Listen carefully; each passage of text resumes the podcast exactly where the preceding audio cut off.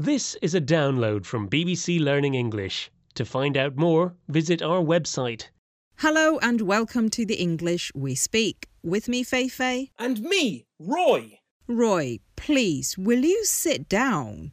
It's really annoying with you always just standing there. No, I refuse to sit down.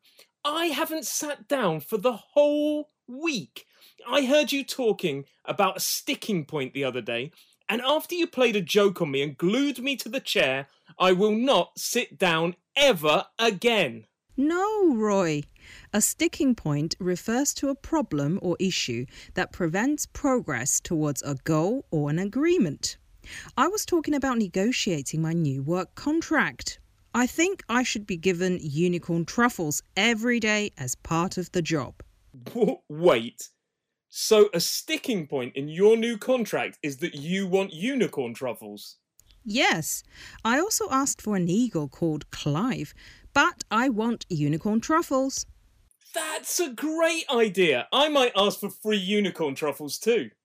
Sorry, Roy, that's only for amazing people like me. Now, sit down and let's listen to these examples. Trade tariffs were a sticking point in the negotiations. Bob and Ahmed could not agree on the budget. The amount spent on stationery was a real sticking point.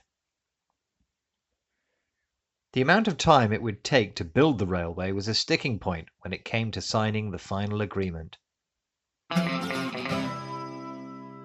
This is the English we speak from BBC Learning English, and we're talking about the expression sticking point, which refers to an issue or problem that blocks a negotiation or an agreement. Oh, I'm glad I could sit down.